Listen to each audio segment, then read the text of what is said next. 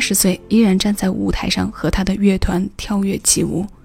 专注做音乐的男人，生命线仿佛是向上不衰的，时间线上扬的弧度比常态的岁月要唯美许多。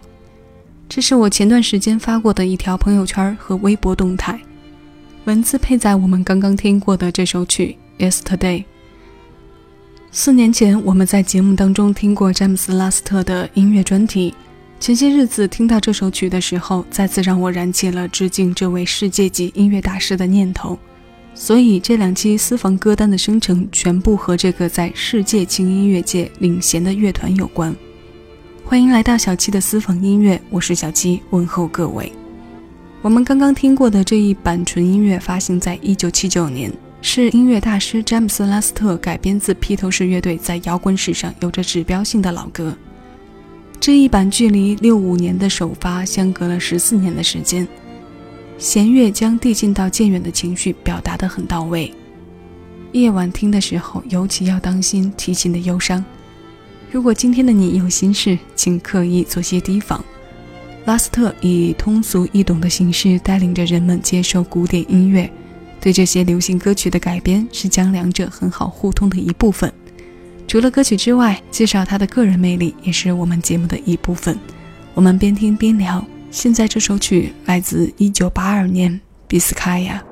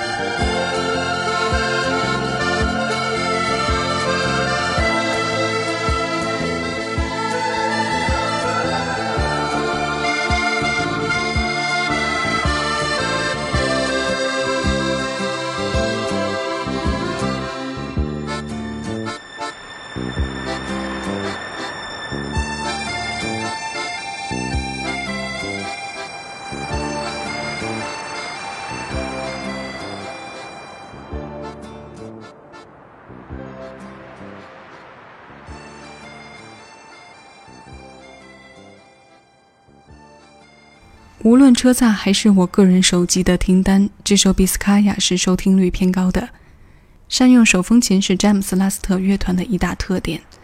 在这首曲子里，乐团常见的丰满弦乐和张扬的铜管乐器都成为了手风琴的陪衬，让风扬和手风琴二重奏占据了主导。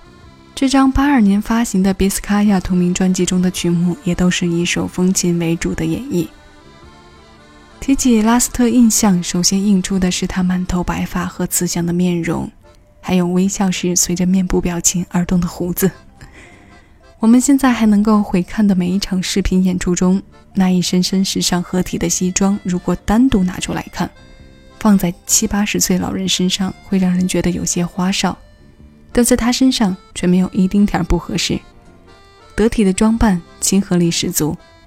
遇见欢快便在乐队前挥动手臂打节拍，甚至跳跃摇摆；遇见深情便满面沉醉，也可以互动着浪漫起舞。与音乐有关的一切总是和情怀分不开。现在这首有着特殊档案的《My Way》，让我们做稍稍沉醉。Um,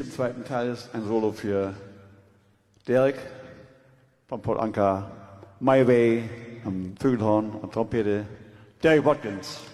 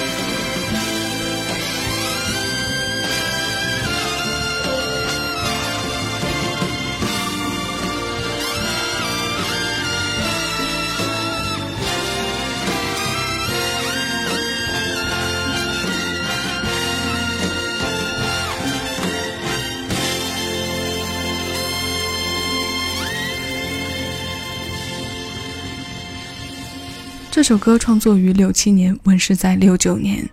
过去几十年的社会影响里，有一些灰色事件，让他有了我们刚刚说的特殊档案。在一些国家，唱歌跑调是非常严重的一件事，所以以至于有人因为唱这首高难度的歌而丧命。虽然这是我们并不愿意看到的，但充分证明了这首作品在世界范围内的巨大影响力。我们刚刚听过的是拉斯特在九七年的演出版。他七十多岁时还在坚持为每场演奏会亲自编曲，也正是如此，几十年来对待音乐始终如一的执着没有被辜负。